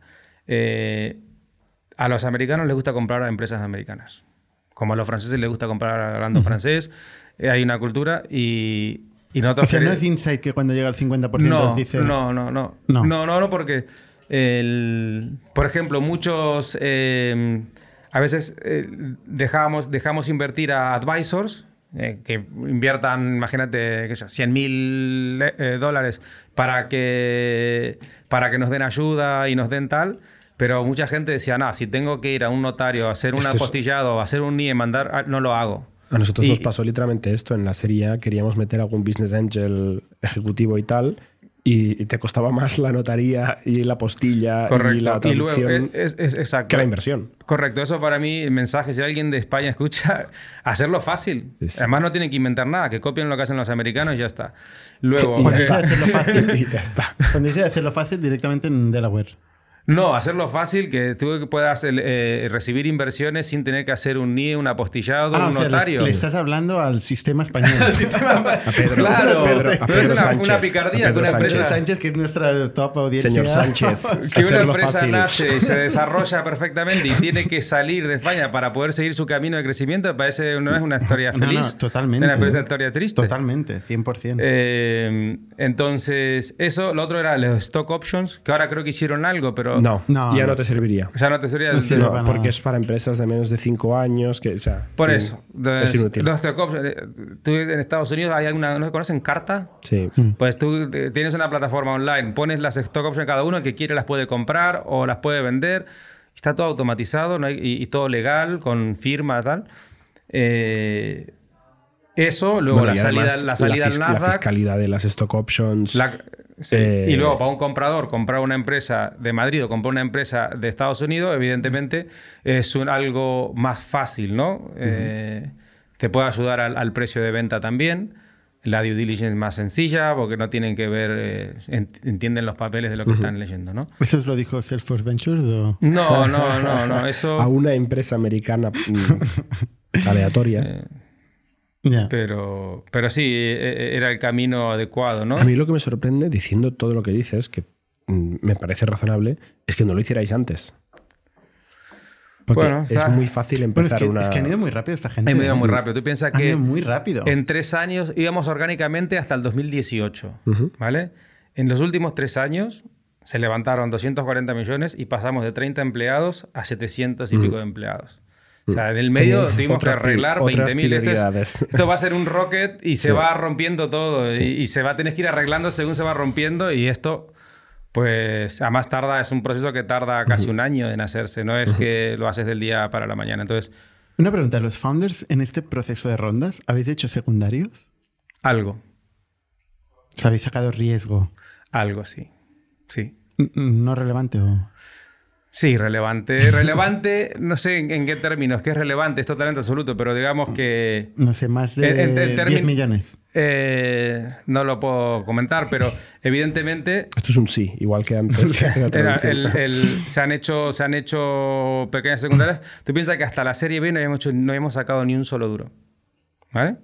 Eh, obviamente lo cual, que ya nos habían dicho, oye, en la serie A, ¿por qué no hacen no sé qué, tal? No, Queremos todo para el negocio, todo para el negocio, todo para el negocio. y, la verdad que la serie eran te diluías prácticamente nada por sacar un, un, un, importe que, que, ya te da la tranquilidad. Es, creo que lo escuché en un podcast hace poco vuestro, es la tensión que si tengo todo mi esfuerzo profesional de los últimos años, está metido acá. Si mañana viene un competidor, se cae, no sé qué, va, y de repente este papel no vale nada, dejé pasar, eh, digamos, ¿no? Entonces, eso te Sí, pero por otro lado también te denota una visión muy a largo plazo, ¿no? Una mucha fuerza metida en el, en sí. el, pero bueno, que, en España no es habitual, ¿eh? Hay que, yo creo que hay que... Nosotros rechazamos una oferta de compra también, eh, casi que la teníamos Esta historia se la voy a contar, está muy buena. Teníamos dos term sheets. Uno, eh, y no me pregunten por favor, ¿eh? teníamos dos term sheets. Uno para vender la compañía y otro para aceptar la inversión. O sea, esto es el, primer- el principio de todo. con El- al principio del todo con Insight en el 2018. Estábamos en Nueva York en, eh, en un, en un tour de estos de, de Salesforce y ya pasado- habían pasado dos o tres días que teníamos los dos term sheets y no nos, no nos habíamos decidido qué hacíamos. ¿Y el ¿no? comprador quién era? No lo voy a decir. Eh, entonces, ¿Pero cuál Claro. era mayor, la valoración de Insight o la oferta de compra? la oferta de compra bastante más alta. Era más de, más de 40 millones de euros. No voy a comentar. Entonces, teníamos las dos ofertas y. Claro, yo. eh, Phil era imagínate, soltero, sin hijos. Yo ya estaba con mi mujer, tenía dos o tres hijos para entonces. Tengo cuatro ahora. Dos o tres. Dos o tres, ya ni me acuerdo. Entonces, obviamente, mi, mi- mi racional era distinto, ¿no? Eh, al principio yo estaba más pro vendamos y, y esto termina bien, porque Y también. y también, ¿no? Termina bien. Pero. Pero dijimos. No, esto es muy pronto. O sea, es decir, es muy pronto. Si hemos llegado donde hemos llegado, con un vendedor o dos vendedores, sin marketing, sin presencia en Estados Unidos, sin capital, o sea, me voy a arrepentir el resto de mi vida. O sea, entonces, en ese momento dijimos, ya fue. A tomar por lo que sea, vamos a, a invertir. Pero hay una cosa racional hubiera sido ir a Insight y decirle, oye, yo con medio millón ya estoy tranquilo de por vida, ¿sabes? Y voy a largo plazo, que aquí me ofrecen 10 o 20 o los que sean, ¿no? O sea, eh, eh, ver, tenías un middle ground. Irracional hubiera sido apretar a Insight. Correcto, Con otro sí. fondo. ya. Pero bueno, esto ya lo hemos Bueno, sí. Ya, también, pero, pero- teniendo en cuenta que solo teníais dos eh, caminos, Eh. Podríais haber hecho lo mejor de los dos mundos, ¿no? Que era un Sí. pequeño secundario y no vender. Pero Sí, el no, mejor pero- de los e- escenarios del que hicieron, que es no bueno, vender. sí, y ganar. y ¿No? seguir Si se, nos lo cruzaba, si se nos cruzaba Sí, sí. por la cabeza la posibilidad de que esto puede ir mal, vendo. Ya. Claro. Pero como estábamos Ya. tan seguros de que esto era, Sí, sí. era la pera, dijimos, No, no. todo para crecer. Y lo hicisteis bien, Y, lo hicimos- y además era, era el camino, vamos a decir, con, no sé, treinta y pico de años, vendes y ahora... ¿Y qué ¿Y luego haces? qué? ¿Y ahora no? qué ¿El haces? día siguiente qué? ¿Qué, aprendí? ¿Qué aprendí? Bueno, sí, Sí. crecemos una empresa hasta aquí, pero todo lo que aprendí en los últimos tres años, eso no lo, no lo puedes ir a ningún máster a hacerlo. Ningún máster te van a Mira, enseñar a, a hacer todo. Es increíble tu experiencia porque no es habitual. Mm. O sea, la mayoría de los emprendedores en España y en Europa, te diría en Europa por extensión, es en esta situación venden. Mm. Y yo creo que está cambiando esto. Sí. Pero, pero ha sido, la tradición ha sido esta. Para mí era el camino de aprendizaje. Mira, esto va a ser un ride que de termino a termine vamos a terminar en un lugar mejor seguro, porque vamos a haber aprendido y haber relacionado con tanta gente, con tantas instituciones, con tantas empresas, que de alguna manera esto va a terminar más o menos bien, sabemos que va a terminar bien, y además, a partir de ahí, cuando esto se termine, si algún día se termina, vamos a estar en una posición de mucho mejor que si eso... Entonces, fue un poco el, el camino de, de aprender y divertirse en el camino, ¿no? De- Y de largo plazo, ¿no? y de largo plazo, claro. Antes también has dicho una cosa que me ha hecho mucha gracia, que estabas con tu mujer como medio de sabático Mm. en Biarritz y llevabais un mes y una semana y ya te cansaste de, de hacer vacaciones, ¿no? Que yo creo Correcto. que hay. Sí, sí, hay sí. gente que está toda la vida deseando hacer un sabático de años o dejar de trabajar o jubilarse y luego resulta que si te tomas unas vacaciones de dos semanas y, y ya tienes de energía para los próximos cinco años, ¿no? Sí, sí, y sí, están sí. ahí cada día esperando jubilarse y lo único que había que hacer era parar una semanita o dos Entre para sí, sí, sí. Cambias de trabajo y te tomas un mes en el medio y ya está. sí, sí. Oye, y, y este proceso en el que de golpe pues, contratáis un equipo ejecutivo entero, Sí. que no es fácil, porque No. o sea, una cosa es fichar a un ejecutivo y, Y en la distancia. Mm. en la instancia. Sí. Incorporar Eh, ¿cómo- todo un equipo ejecutivo. ¿Cómo cambia la cultura de la empresa? Pues tenemos unos valores muy fuertes y cada vez que, que inversores o gente de afuera ven nuestro deck, que siempre empiezan con nuestros valores, eh, la ¿Cuáles son? ¿Cuáles son? Mira, se llaman, nosotros decimos los COPA Values. La C es de Customer Success Come First, ¿no? Los clientes tienen que ser eh, satisfactorios por, todo, por sobre todas las cosas, ¿no? Eh, la O es de Over Deliver, ¿vale? No, no, no, no vale con hacer lo que esperan de ti nada más, ¿no? O el, hay que delight the customer, ¿no? Hay que, el cliente tiene que darle más de lo que espera a nuestros compañeros, a nuestro, hay que ser más de lo que esperan de ti, ¿no? Para realmente estar en esta situación de excelencia. Eh, la P es de People are the code.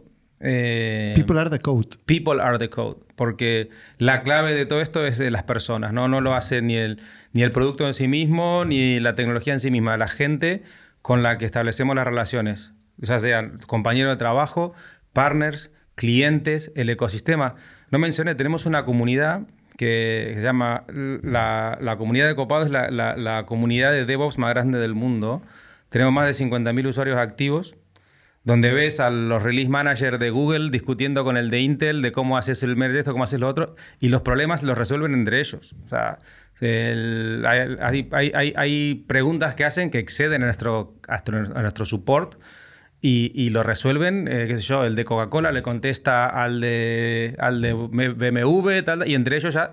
Y alguien que empieza nuevo en este camino de DevOps se mete en una comunidad donde ves discusiones de entre los release managers y DevOps engineers de las empresas más grandes del mundo, eso vale muchísimo. Y, eso es algo que hicimos desde el principio. Éramos 15 personas y teníamos la Academy. Era academycopado.com. Teníamos nuestra tipo universidad donde aprendías a utilizar, aprendías prácticas de DevOps y cómo utilizar Copado. Eh, porque enseguida vimos que si no educamos al usuario y al ecosistema, no iban a poder ver el valor que traíamos nosotros. Porque estaba claro, cuando la gente entendía el problema que resolvíamos, hacía ¡ah! Y ahí ya lo tenías para siempre. Entonces, hicimos, de hecho, para este año fiscal, nuestro principal objetivo es educar 20.000 profesionales en nuestra, en nuestra plataforma. Después vienen los objetivos financieros. Pero primero... Es gente que complete un curso. Que, se que hace un curso y saca una certificación. Que se haga una certificación. Sí, tenemos muchas. Pero, sí. pero has dicho que tenéis 50.000 usuarios activos y tenéis 500 empresas. Esos sí. son 100 DevOps por compañía. No, pues tenéis los developers también. Los developers hacen el check-in del código dentro de, de, nuestra plataforma. Entonces tenés que yo, un cliente grande, puede llegar a tener eh, 100, 200 developers y, y, y, dos o tres release managers. Uh -huh. Vale. Estamos en los valores, ¿eh? pero dentro de los valores, paréntesis de la comunidad, que has dicho que empezasteis con la academia y sí. cómo creció luego a comunidad. Eh, pues viendo el engagement que teníamos. Y teníamos una persona dedicada a eso y ahora tenemos otra y, y dedicada a eso 100%. Community managers. Sí, yo creo que el equipo de Academy y de la community, no te quiero mentir, pero creo que la última vez que vi eran por lo menos 15 20 personas. Solamente... En vuestro equipo, en Copado. En, en Copado. Gestionando la comunidad. Ostras. Hacemos eventos, damos premios, eh, concursos, eh, respondemos preguntas. Eh, ahí está viva, es, es, un engagement que hay ahí fantástico. Brutal. Sí. Nos falta la A. Del ah, perdón. valor. Irá, eh, always build trust. Always es, build trust.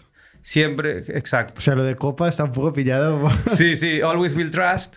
Bueno, es, es, fundamental, ¿no? Si, si tú eh, dices lo que haces o haces más y, y, te importa la gente y tienes respetuoso con la gente, eres kind y, y, te aseguras de que son exitosos, vas a, vas a, si haces los primeros tres valores, vas a generar esa, esa relación de confianza que va a hacer que te renueven, que compren más de tus productos ¿no? y, que, y que te recomienden en sus siguientes trabajos y, y que formen una carrera alrededor.